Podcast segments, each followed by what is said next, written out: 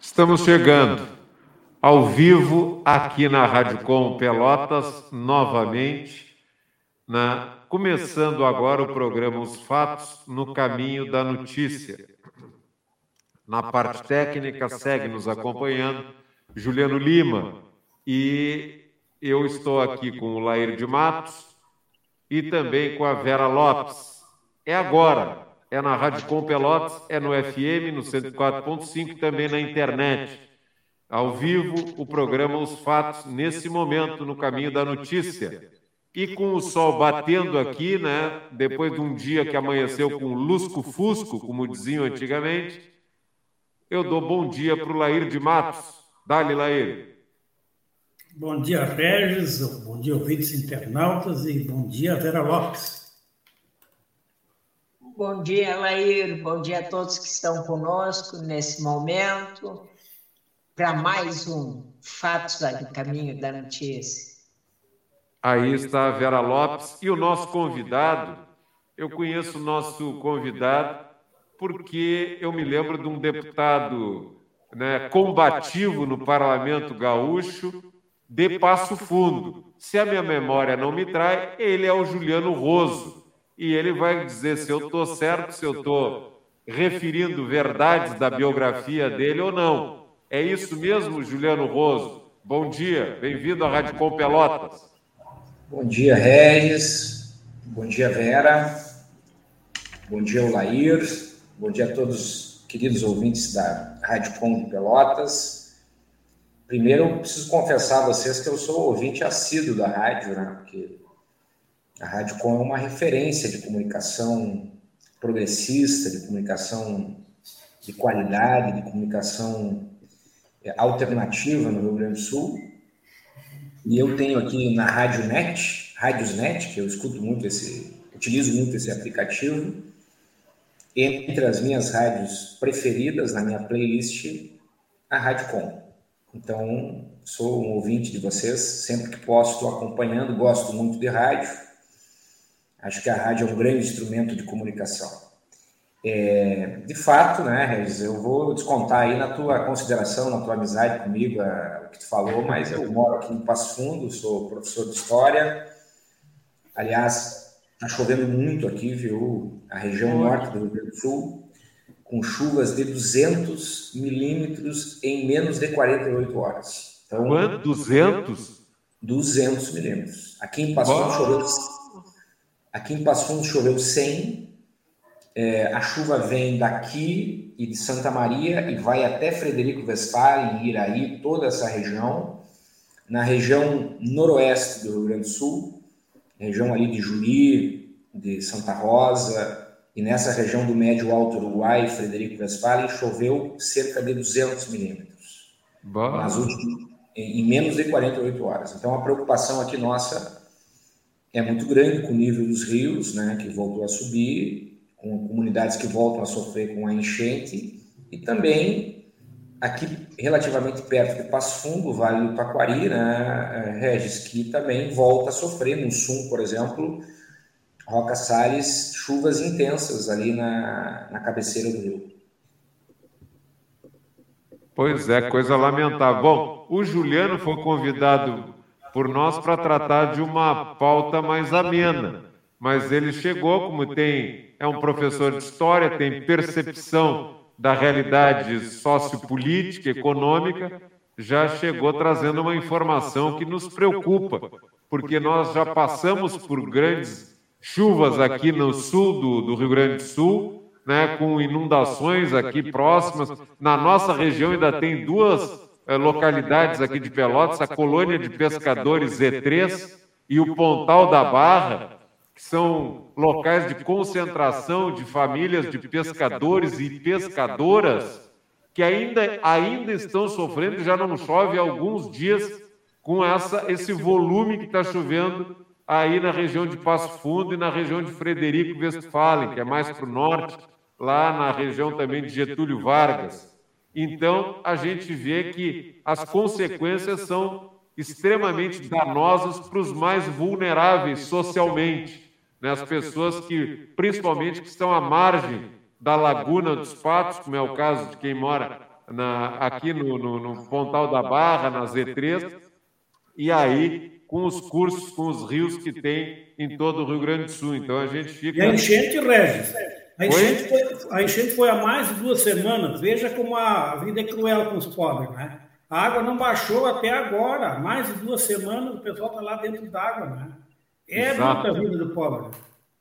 Exato. Mas a pauta com o Juliano, a gente, pela consciência social dele, não poderia deixar de fazer referência a essa chuva eh, que é preocupante e chama muito a atenção. É a característica do El Ninho, que infelizmente, segundo profissionais da meteorologia, essa característica vai predominar pelo efeito do El Ninho na água do Pacífico. Até dezembro desse ano, teremos um regime de chuvas que vai alternando, ora chuvas mais volumosas, ora chuvas com menor volume, mas com uma presença de precipitações que não vinha acontecendo há muito tempo, a não ser agora pelo efeito do El Ninho, e é preciso que as autoridades estejam sempre atentas para preservar a condição de existência, como o Lair bem disse, das pessoas mais vulneráveis, dos pobres, daqueles que estão mais próximos das áreas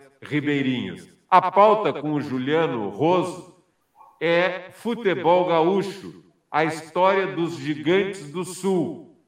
E eu fico interessado, porque a minha vida inteira o pessoal das rádios aqui em Pelotas preferiu que eu falasse de futebol ao invés de falar de política porque as minhas ideias não eram do agrado dos patrões das rádios aqui em Pelotas. Então eles queriam me isolar e me deixar falando de futebol. Só que é um ambiente que me agrada, porque eu sou um brasileiro apaixonado, viu, Juliano, por futebol. Então eu trabalhei profissionalmente e ao mesmo tempo que eles me isolavam. Era uma relação dúbia minha com o futebol e com o veículo rádio, onde eu comecei e, e pelo qual sou apaixonado tanto quanto tu. Então, mas essa é a minha um resumo da minha a pauta me interessa muito, viu, Juliano? Que legal. Regis, deixa eu contar para você, para a Vera, para o Laíra aí, para os amigos da Rádio Com, como é que começou esse projeto. Né? Como eh, vocês sabem, eu tive uma vida política bastante intensa, né? fui vereador aqui em Passo Fundo, fui vice-prefeito e fui deputado estadual. Quando eu fui deputado estadual, eu apresentei alguns projetos em relação ao financiamento do futebol do interior do estado, futebol profissional. E visitei os clubes do interior, todos eles, né? todos os clubes profissionais da primeira, da segunda e da terceira divisão, para fazer um raio-x né, da situação financeira desses clubes e como é que esses clubes buscam financiamento, buscam se financiar para disputar a primeira, a segunda e a terceira divisão. E foco no futebol do interior, não na dupla Grenal. A dupla Grenal a gente sabe que tem plenas condições de fazer futebol, de se sustentar, de buscar recursos. E nas visitas que eu fazia aos clubes, é, geralmente recebia né, um, um, regalo, como dizem os irmãos, né, um brinde do clube. Uma camisa do futebol, ou uma bandeira, ou uma cerveja com a marca do clube. Né? Eu lembro de um clube que me deu uma erva mate com a marca dele, um boné, enfim, uma flâmula e tal, um adesivo. E um clube que eu visitei me deu um livro de presente contando a história daquele clube. Eu olhei aquele livro, muito bem feito, muito bem produzido. Olhei a, produtora que fez, produtora De Marim, era o nome da produtora. Gravei aquilo, fiquei com aquilo na cabeça e pensei, depois que eu sair da Assembleia, eu vou querer trabalhar com isso aqui. Gostei muito dessa ideia de resgatar a história dos clubes do interior do Rio Grande do Sul. E aquilo ficou guardado. Em janeiro de 2019, uma amiga minha me liga para marcar uma reunião com uma produtora que queria me visitar. Essa minha amiga chama-se Bibiana e justamente ela trabalhava na produtora de Marinho. Olhem a coincidência. E quando a produtora veio me visitar para tratar de uma outra pauta, eu puxei o livro e mostrei para elas, né, para a Bibiana e para a proprietária da produtora, que é a Daiane Marim, o livro que eu tinha, que eu achei muito bom e que eu queria apresentar para elas um projeto, não de um livro, mas de uma coleção de 10 livros contando a história de 10 clubes de futebol do interior do Rio Grande do Sul. E assim nasceu o projeto Gigantes do Sul. A produtora fez o projeto, apresentou a proposta no Ministério da Cultura, aprovou o projeto na Lei Rouanet, e quando nós íamos começar a fazer a captação, veio a pandemia. E aí você sabe que a pandemia paralisou, enfim, a sociedade e o nosso projeto também ficou, vamos dizer assim, na geladeira. Com o fim da pandemia, nós retomamos o projeto Começamos a fazer os contatos de captação, finalização do projeto e agora já estamos em plena execução do projeto que vai contar a história de 10 clubes. Cada clube tem seu próprio livro. Esse livro é de distribuição gratuita em bibliotecas públicas do Rio Grande do Sul. Ele não é comercializado. Ele é patrocinado todo com recursos da Lei Rouanet. E cada livro desses tem 200 páginas com fotografias e textos da nossa equipe, que aliás é muito qualificada e que resgata a história desses clubes de uma maneira diferente. Não da forma tradicional, não no modelo tradicional, contando somente a participação de grandes jogadores ou grandes técnicos de futebol, ou aqueles dirigentes históricos, ou aquele cara que patrocinou a construção do estádio. Mas nós resgatamos também histórias do povo, do torcedor comum, né? Então esse é o apelo que eu quero fazer para vocês aqui também na Rádio Com, que a gente consiga chegar no torcedor comum que está lá em casa nos ouvindo e que tem uma história bonita para contar de um jogo que ele foi com o pai dele, com o avô dele, com um tio, né? Ele de repente tem um repórter de jornal, ele tem um ingresso, ele tem uma fotografia e ele quer compartilhar conosco esse material para que a gente possa também é, colocar isso no livro. Né? Então, os 10 clubes que nós selecionamos são o Rio Grande e o Esporte Clube São Paulo, da cidade de Rio Grande, o Brasil e o Pelotas, aí na cidade de Pelotas, o Caxias e o Juventude, na cidade de Caxias do Sul, o Passo Fundo e o Gaúcho, aqui na minha cidade, Passo Fundo, e o Santa Cruz e o Avenida, na cidade de Santa Cruz. Então, são cinco cidades, o que facilita o nosso trabalho, a nossa logística, para resgatar todas essas, essas histórias, né, e recontar todas essas histórias. E também é, dez clubes, nós vamos trabalhando um por um. Já finalizamos o livro do Rio Grande, que já está pronto para impressão, e agora começamos a construir o livro do São Paulo, que nesse momento acabamos de fazer, construir os capítulos e vamos começar o trabalho. Vera. Não, é, justamente eu estava curiosa para saber quais eram os clubes contemplados, ah, porque é, até essa seleção eu imagino que tenha sido difícil, não, Juliano?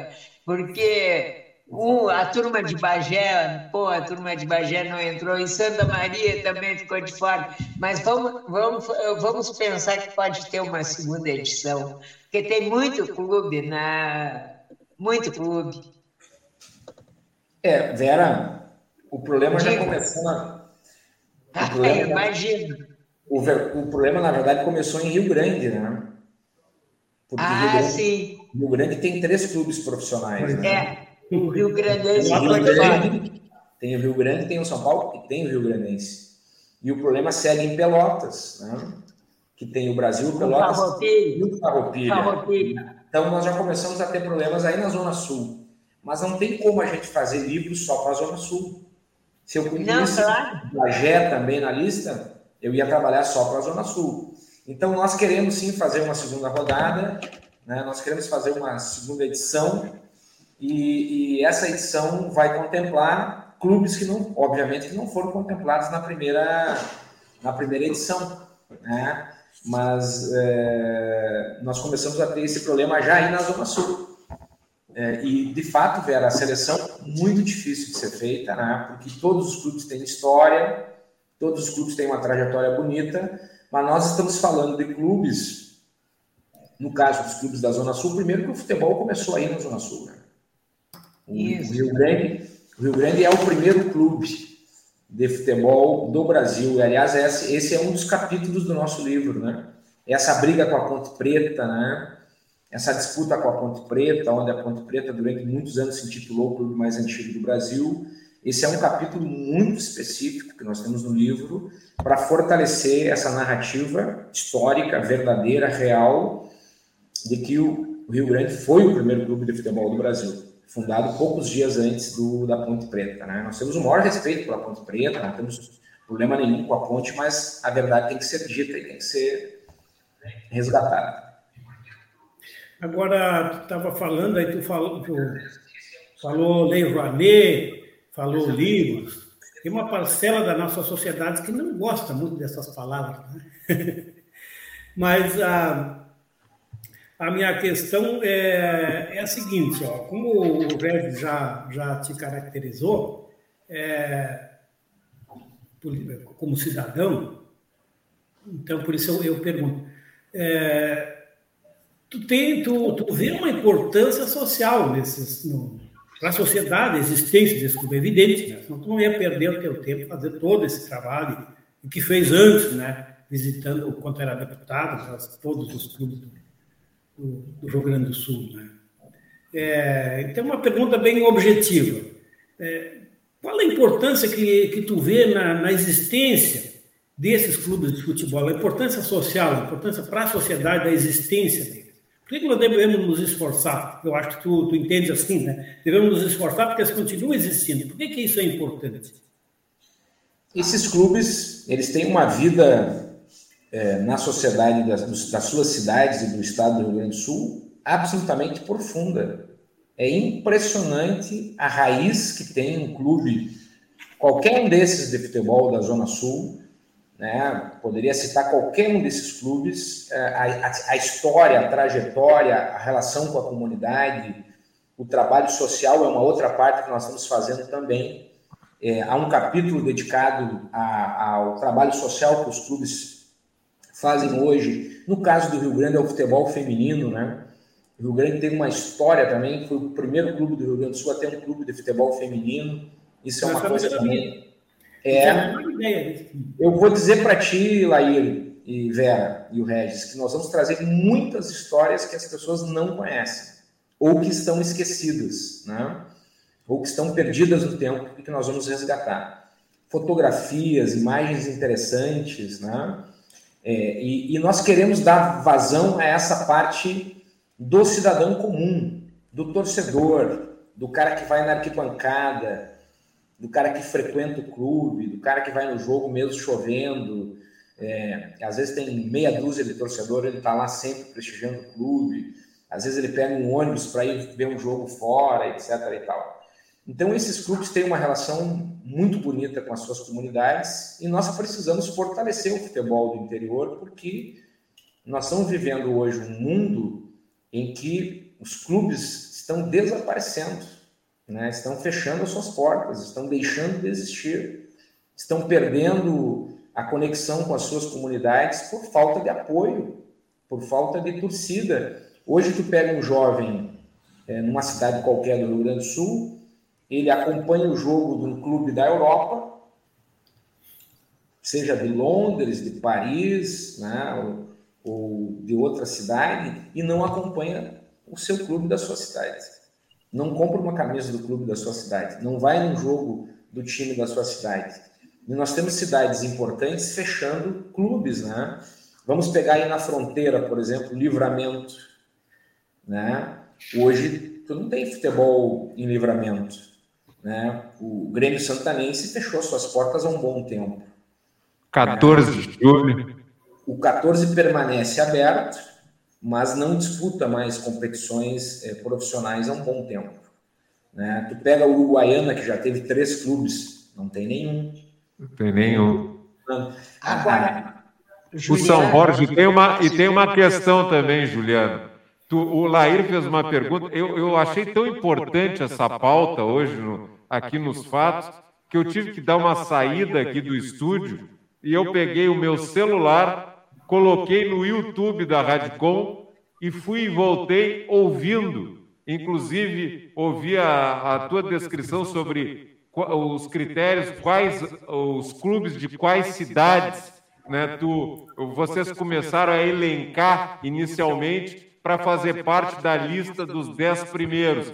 Ouvi a pergunta da Vera também, muito oportuna, sobre essa questão. E tem algo que eu acho assim fundamental, que está é, na pergunta do Lair, na essência da pergunta do Lair. Qual é a importância dos clubes?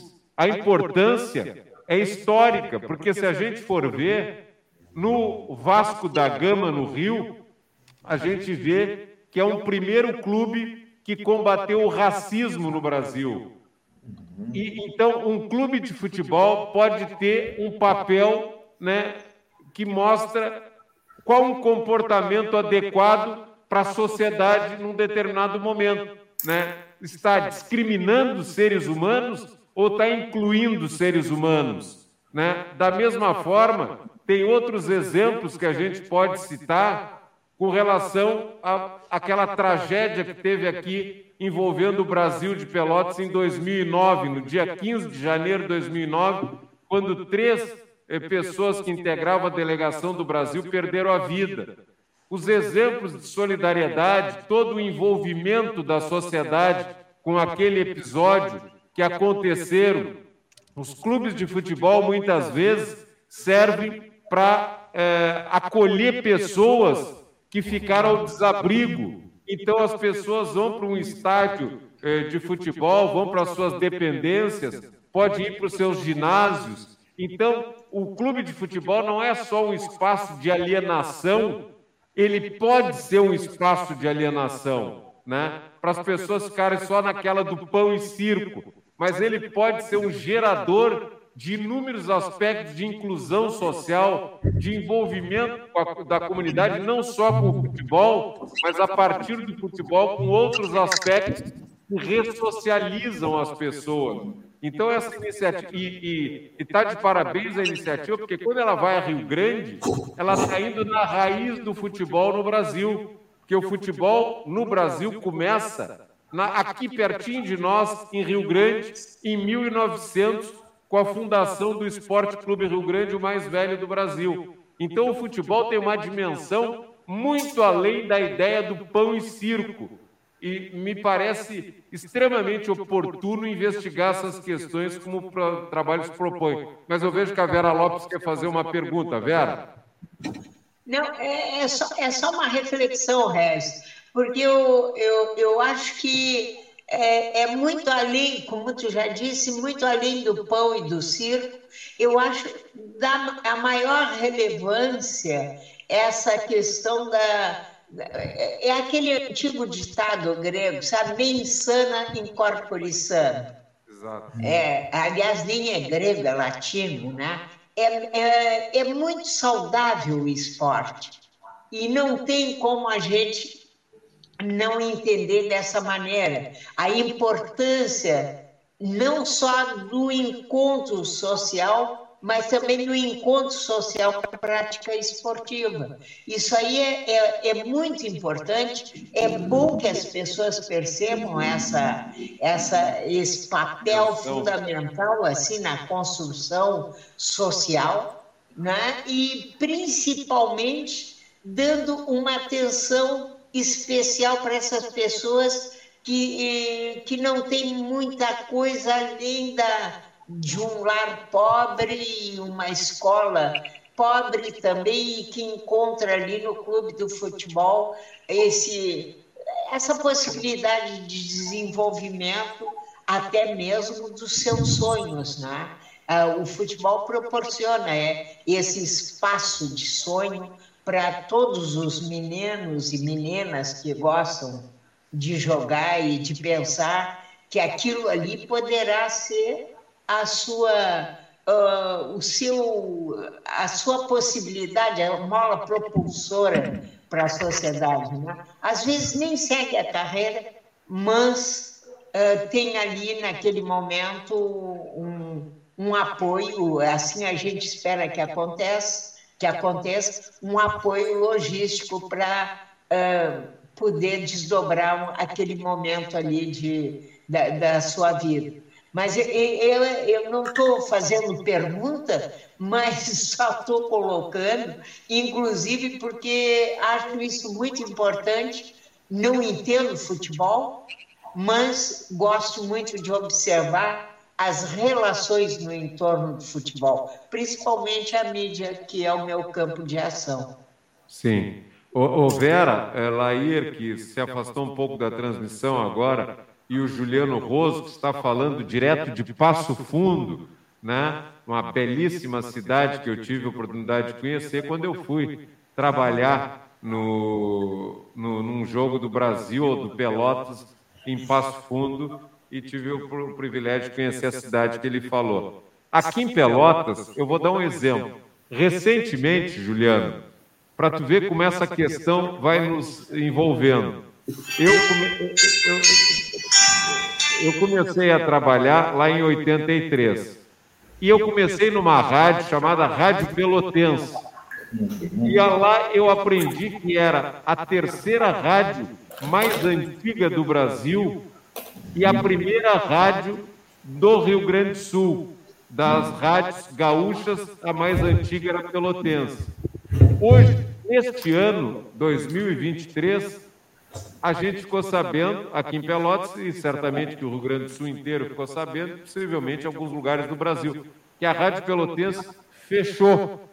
Eu tenho dito para amigos meus aqui em Pelotas que a dificuldade de financiamento do futebol do Brasil, do Pelotas e da maioria dos clubes de futebol do interior do Brasil é tão grande que não é de se surpreender se aquilo que aconteceu com uma emissora que tinha um lugar é, tão especial no imaginário da sociedade poderia ser o mesmo caminho.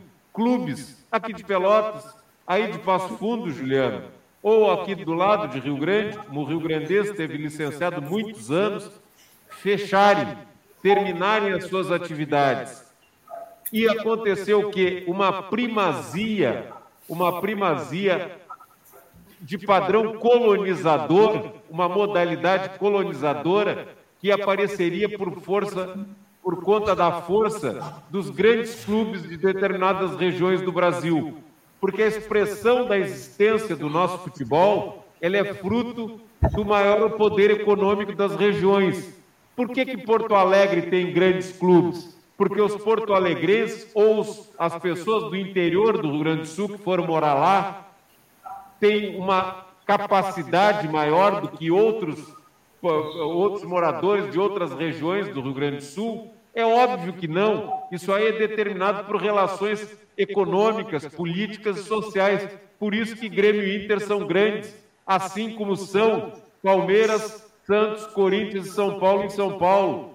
Assim como são o Flamengo, Vasco, Fluminense no Rio, Botafogo, Atlético Mineiro, Cruzeiro em Minas e outras regiões do Brasil, as capitais têm um poderio econômico, força da concentração industrial, política, econômica, e aí isso impacta o futebol também. O interior, geralmente, é uma zona mais de né, propriedades rurais, de lavoura extensiva em alguns lugares, e isso não é da dinâmica do capitalismo, como é a indústria que circunda certas cidades. E aí o futebol pode sofrer e os clubes do interior sofrem com isso e podem fechar. E aí a vida vai ter esse aspecto necessário, alegre, lúdico, nas capitais e no interior isso vai desaparecendo. Então, só por isso, esse livro, esses livros de, da, da iniciativa Tu e de outras pessoas aí em Passo Fundo, ele é extraordinariamente meritório, porque ele é uma espécie de uma luz numa escuridão que os setores mais poderosos da sociedade insistem em apagar para que eles só tenham o prazer e a satisfação de desfrutar do futebol. Então, me alegra muito saber desse trabalho de vocês, porque ele é uma espécie de grito na escuridão, Juliano. Legal. É, eu só queria voltar à pauta da Vera antes, e a, e a pauta que, que tu tratou, porque o futebol tem muitos exemplos aqui no Brasil de um papel social. Vamos pegar, por exemplo, o movimento da democracia corintiana nos anos 80, com Sócrates, Casagrande, Vladimir. que questionou a, a ditadura militar, que se engajou o Vladimir, que era o lateral também, né, aquele time histórico do Corinthians, questionaram a ditadura militar, entraram na campanha das diretas já, enfrentaram o regime militar e se criou um, um, um legado disso. A democracia corintiana é um legado. Né? Eu sou torcedor do Internacional, né? nós temos aí as nossas divergências futebolísticas com o Corinthians, mas é preciso reconhecer o papel do Corinthians na luta contra a ditadura e pela democracia no Brasil. Né? O Vasco, que tu te referiu antes aí, Regis, o Vasco é respeitado por todos os progressistas no Brasil, é um clube querido e respeitado, por quê? Porque ele enfrentou a pauta do racismo. Né? Essa é a realidade. Né? O próprio Rio Grande, por ter sido pioneiro no Rio Grande do Sul a colocar um time de mulheres no futebol, Tá? Isso é muito importante, muito significativo. A gente tem um capítulo no livro só falando das mulheres do Rio Grande. Então, esse livro também ele traz esse resgate que é importante e o personagem do torcedor que tem que ser resgatado. Não só os grandes jogadores, não só os grandes dirigentes, os caras que patrocinaram os clubes, mas aquele torcedor simples, aquele cara filho do povo que está lá sempre acompanhando o time. Então isso é muito bonito nessa história do livro e nós queremos muito a participação do torcedor aí de Pelotas nessa construção, que é muito importante, né? E a outra questão que a gente tem que levar em consideração é que esse livro ele também pode ajudar a reconectar as comunidades com os seus clubes, porque além do livro físico que nós vamos deixar nas bibliotecas para a nova geração, né? um livro de alto nível, de bom, de bom padrão. Aliás, eu quero aqui enaltecer a equipe que está construindo isso. Eu sou apenas né, um articulador, um coordenador do trabalho, mas nós temos aqui o Ângelo Pila, que é o nosso publicitário, que certamente vocês conheceram muito o pai dele, né, o Pilavares, certamente deve ter convivido com a Vera aí, com o Regis, com o Laíra, uma figura super querida de todos nós, um jornalista foi nosso secretário da Cultura dos governos populares, né? O Ângelo tem um talento para escrever maravilhoso, é o publicitário dessa obra. O Christian, que é o nosso jornalista, um menino também muito trabalhador, que morou em Rio Grande, morou na Zona Sul, conhece a realidade dos clubes e a realidade da região. A Rafaela, que é a nossa estagiária em Rio Grande, que tem sido é, dedicadíssima né, a nos ajudar nesse trabalho. E o Bruno, que é de Carazinho, que é nosso historiador aqui, é, formado pela Universidade de Passo Fundo, que tem nos ajudado a fazer o resgate histórico, e toda a equipe lá da Demarim, que sempre dá o suporte para o nosso trabalho. Então, essa nossa equipe e o Diogo, né, o Diogo Zanata, que é um fotógrafo maravilhoso, né, aqui de Passo Fundo, engajado também nas causas sociais, sempre fotografando para as ocupações, é, cobriu todo o movimento aqui do, do Fora Bolsonaro, aqui em Passo Fundo, né, do Fora Temer, um cara muito querido e um profissional com uma mão assim extremamente qualificada. Então essa é a nossa equipe, é uma equipe pequena, mas muito dedicada a construir esses livros num bom nível. E nós queremos também, Regis, só para finalizar essa parte aqui, realizar ao final desse trabalho um podcast por clube para que essas informações cheguem ao grande público. Como é que é? Um podcast por cada clube também. Um podcast. é uma boa ideia. É, claro. Claro que é, Vera. Além do livro, nós queremos fazer um podcast de 45 minutos, que é o tempo de uma partida de futebol, uma prorrogação que o juiz vai dar ali de mais 3, 4, 5 minutos, vamos ver, e que vai entrar no grande público brasileiro para poder chegar essas, chegarem essas informações para todo o Brasil, porque a gente sabe que o livro vai ficar lá na biblioteca né, e vai ser acessado por aquela comunidade. Né? A, a, edição são de 300 exemplares por cada, cada clube. Né? Então, nós queremos chegar na maioria das bibliotecas do Rio Grande do Sul, priorizando, claro, sempre as bibliotecas da região onde o clube está sediado. Né? E, por fim, para fazer uma reflexão com vocês também sobre o papel da mídia e o futebol. Né? Um pouco isso que a Vera comentou, que é a área dela, né?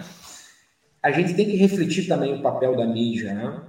É, é, isso que o Regis trouxe aqui, o fechamento da Rádio Pelotense, se não me engano, a Rádio Pelotense é de 1927, me corrige aí, Regis, se eu estou enganado. 25. 25. 1925. 25. É, é, não, não, não é certeza absoluta, é uma informação que eu tenho. Eu acho que era. Eu acho que tu tem razão. Né? A terceira rádio do Brasil. A mais antiga rádio do, do, Rio Grande do Sul, e a gente perdeu uma rádio dessas. Quer dizer, isso é, tem a ver também com, com o papel da mídia né, e do futebol. Pra, ah, quem é que investe hoje na mídia? Como que a mídia se posiciona? Como que a mídia também ajuda a construir e desconstruir os clubes, né? Essa é uma reflexão que nós temos que fazer. É, eu cito muito o exemplo do Flamengo, tá? É, que, aliás, é uma pesquisa que eu ainda quero fazer com mais profundidade. Qual o papel da grande mídia brasileira desde os anos 50? Na época eram rádios e revistas, e depois nos anos início dos anos 80, principalmente a Rede Globo de televisão, na construção do imaginário do Flamengo como um clube de massas no Brasil, por exemplo. Qual foi o papel que essa mídia jogou de escolher o Flamengo para ser o preferido, né? E aí o próprio Canal 100, que vocês conhecem também, que jogou muito papel... É, Carlinhos na... É, o Canal Carlinhos. 100, a gente ia no cinema, nossa geração, uma geração do cinema, antes do, do filme começar, era canal 100 e o que, que o canal 100 mostrava. Então, nós precisamos refletir sobre isso, porque a construção dos clubes, ela também se dá pela mídia, né?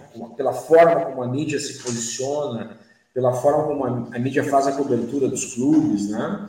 o espaço que a mídia dá para os clubes. E eu, quando falo dos clubes, eu vou do Flamengo, do Inter, do Grêmio e chego aí na base nos clubes locais. Né? Então, isso tudo por trás, como falou o Regis, tem sempre, como diria o Brizola, interesses. Né? É. Sempre tem algum, algum interesse por trás.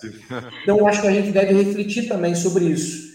E, claro, nós gostaríamos de poder contar a história de todos os clubes profissionais, mas não tem recurso para isso, não tem equipe para isso, e nós precisamos escolher. E a gente fez escolhas muito racionais, né? muito baseadas nas trajetórias, nas histórias, e vamos começar com essas 10 equipes. É um trabalho ainda longo, né? Recém nós concluímos o primeiro livro e vamos convidar vocês para o lançamento dele é, em Rio Grande, quando tiver uma data definida. Nós queremos contar muito com a presença de vocês lá também.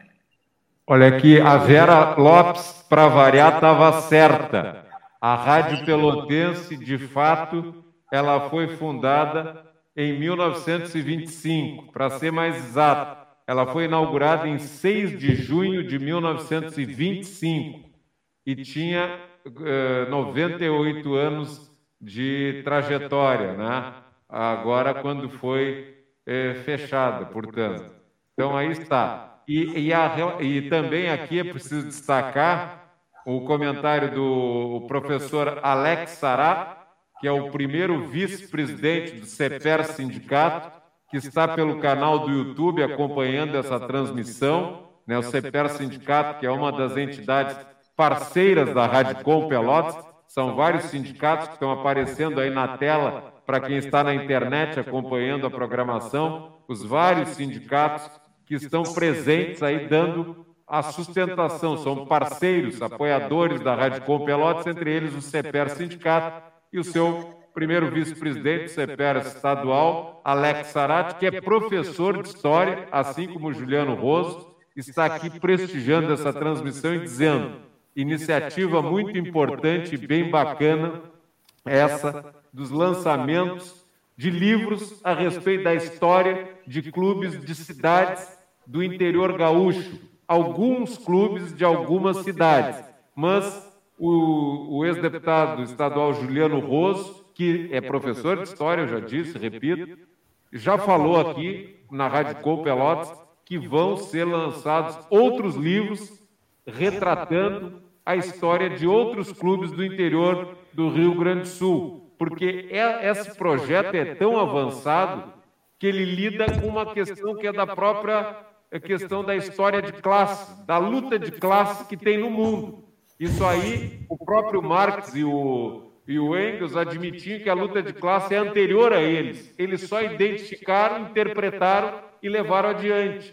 E a luta de classe está presente nessa questão do futebol. Por que, que Grêmio e Inter são poderosos e os clubes do interior são, eh, têm menos poder, menos capacidade de investimento e podem fechar, pode desaparecer. Aí, o que, que vai fazer o morador de Pelotas com a memória do Pelotas, do Brasil, do Farroupilha? E o de Rio Grande, onde nasceu o futebol no Brasil, vai fazer o quê com a memória do Rio Grandense, do Esporte Clube Rio Grande, do São Paulo, e lá em Bagé, e em outras cidades, com o Passo Fundo, o, o Gaúcho, o 14 de julho e tal. Então, essa questão é de, de profunda reflexão. Por que, que não pode haver menor desequilíbrio? E é de se indagar como é que era a história lá atrás, quando esses clubes começaram, como era a relação econômica deles com os clubes da capital. Havia tanta distância entre os clubes do interior e os clubes da capital, ou essas diferenças por questões políticas e econômicas foram se estabelecendo ao longo do tempo e foi se estabelecendo essa diferença cada vez maior entre clubes de capital de Porto Alegre e clubes do interior do Rio Grande. E de resto, no Paraná, Curitiba, Atlético Paranense, em relação ao interior, no Rio, como eu já disse, São Paulo, Bahia, Minas.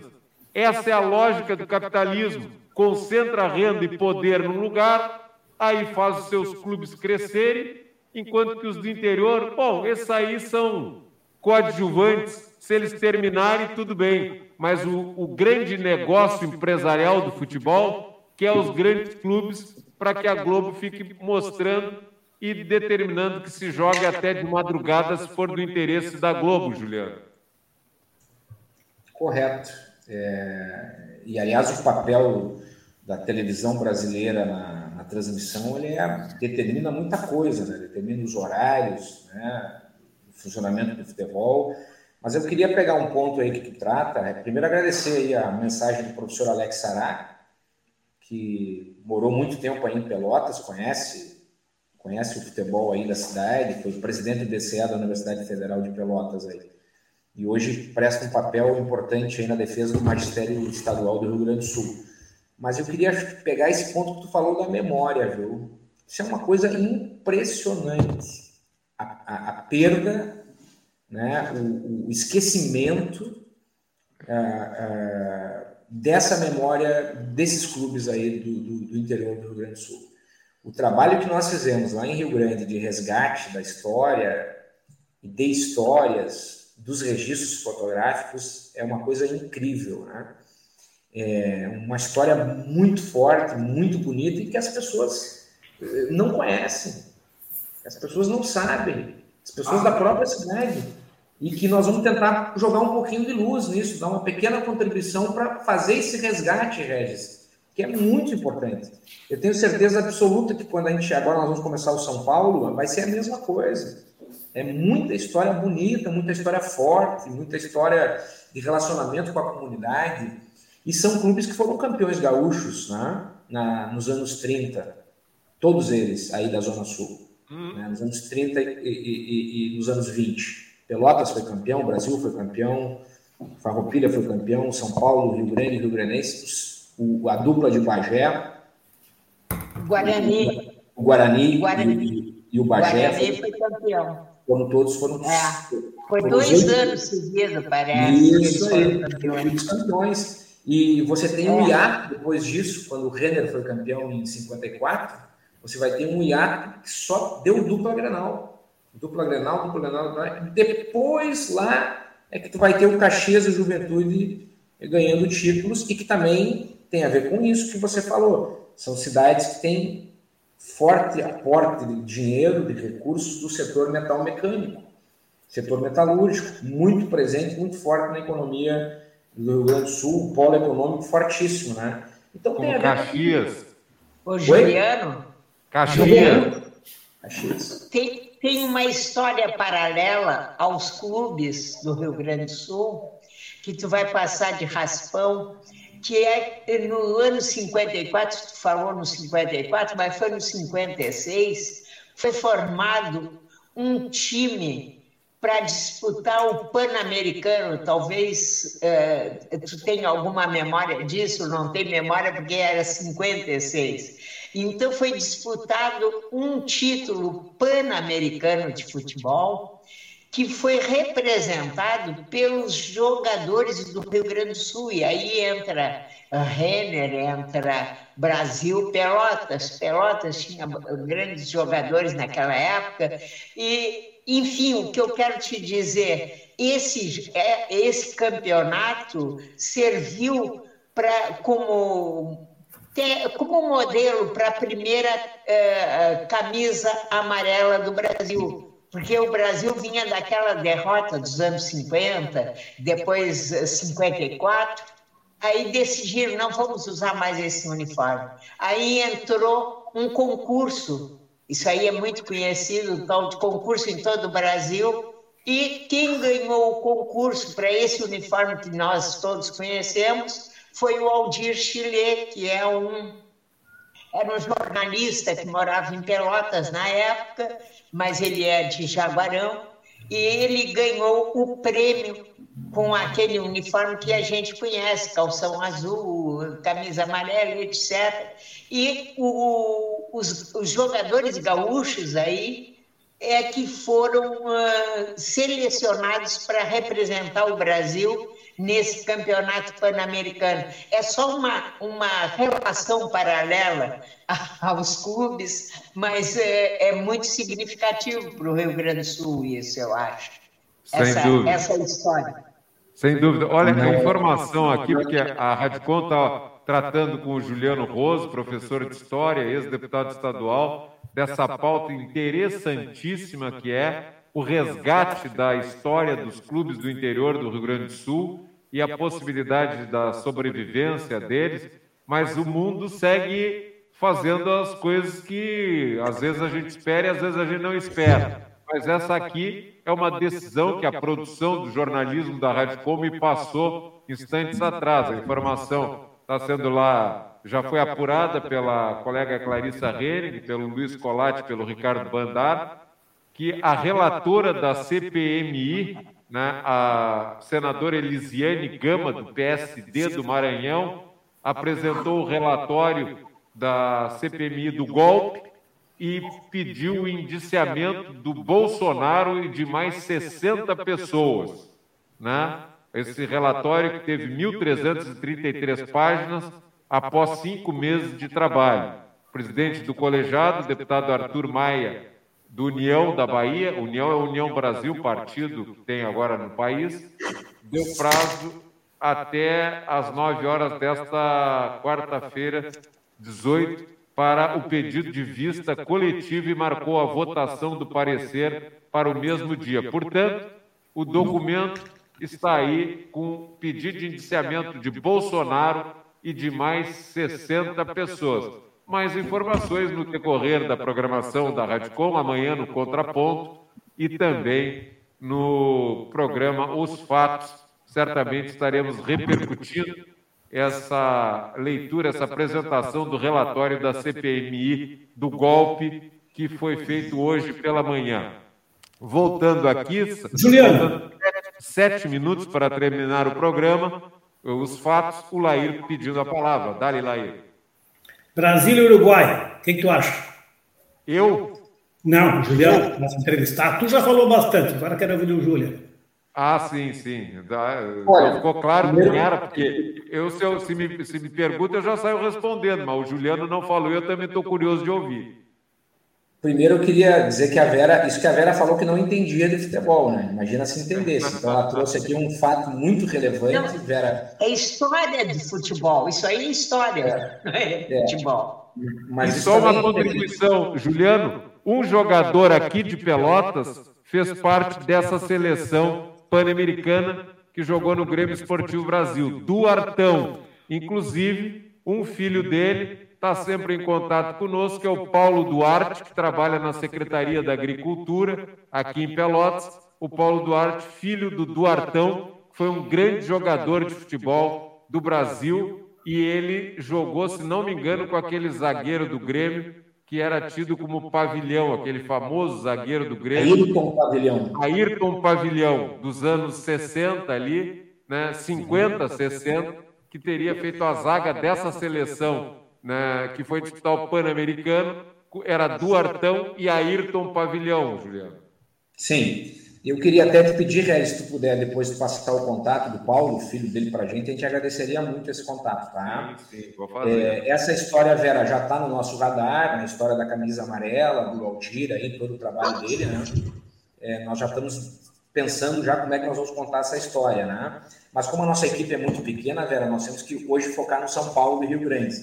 Aí, terminando o São Paulo e Rio Grande, nós vamos começar pela dupla pelotense aí.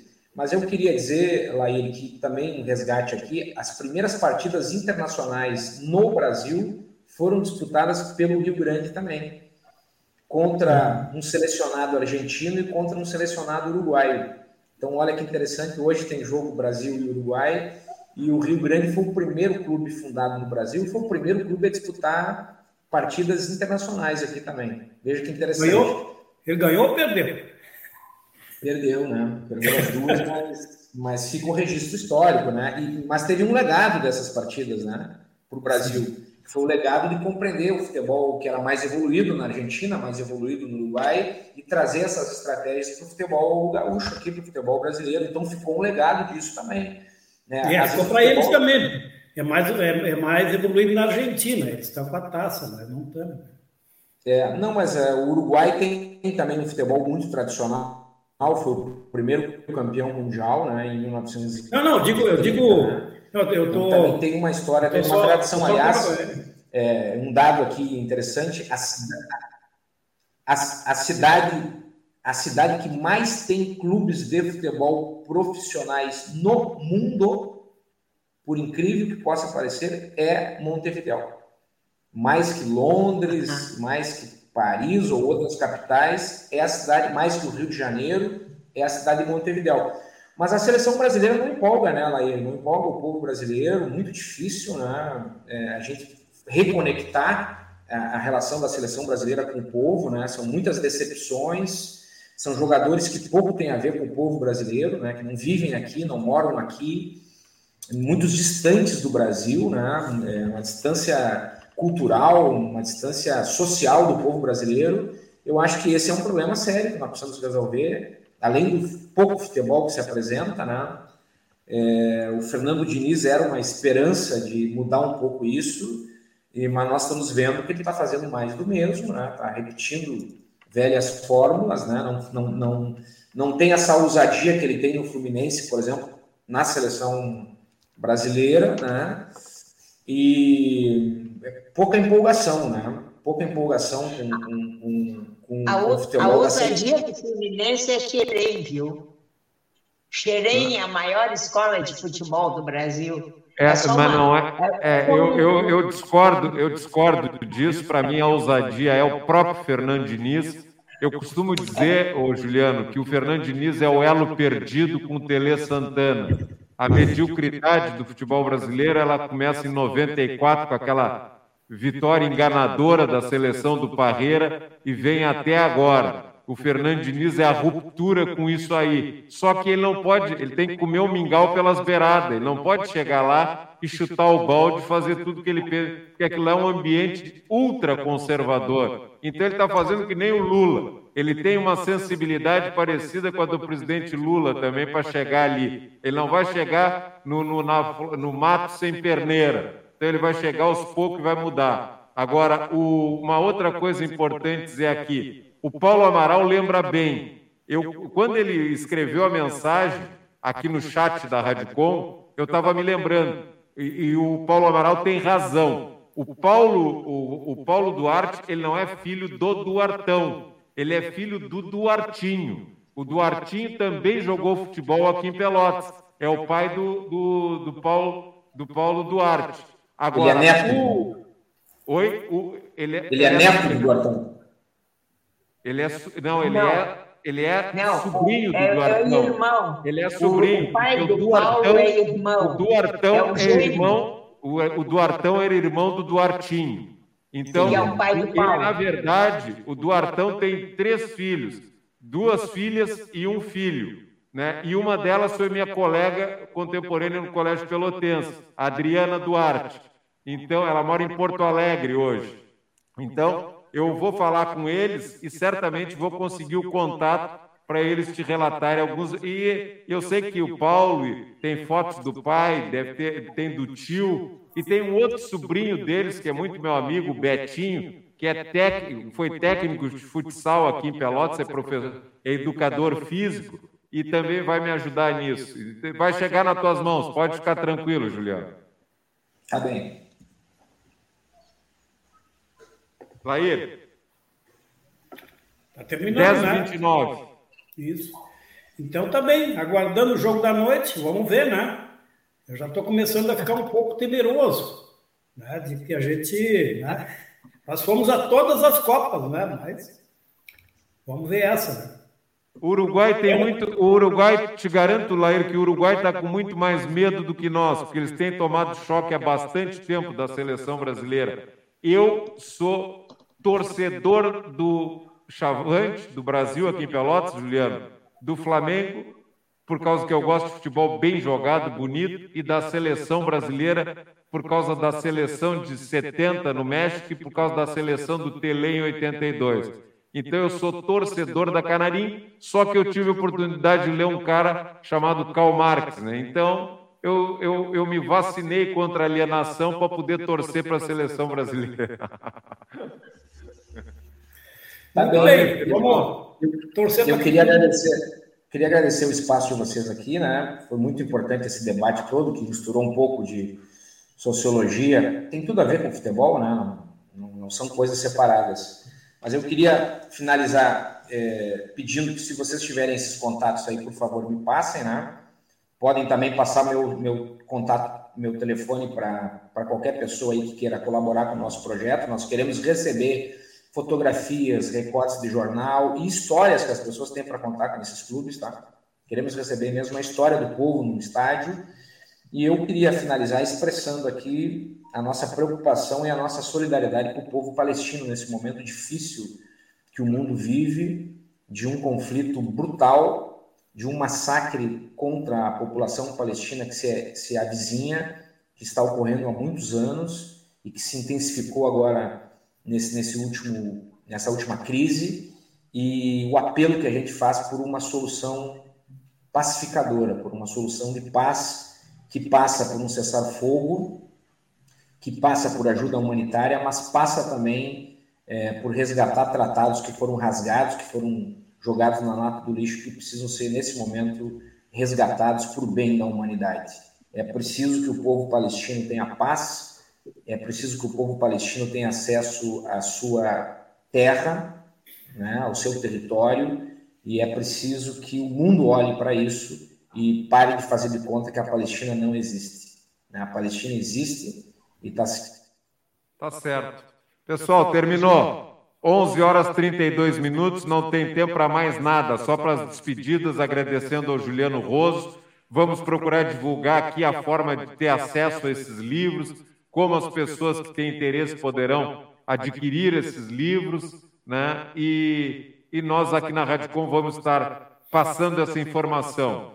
Então, muito obrigado ao Juliano Roso, obrigado a Vera, ao Lair, ao Juliano Lima na técnica, e nós voltamos com mais uma edição do programa Os Fatos no Caminho da Notícia, amanhã, às 10h30, depois do Contraponto. Valeu, tchau. Bom dia, até lá.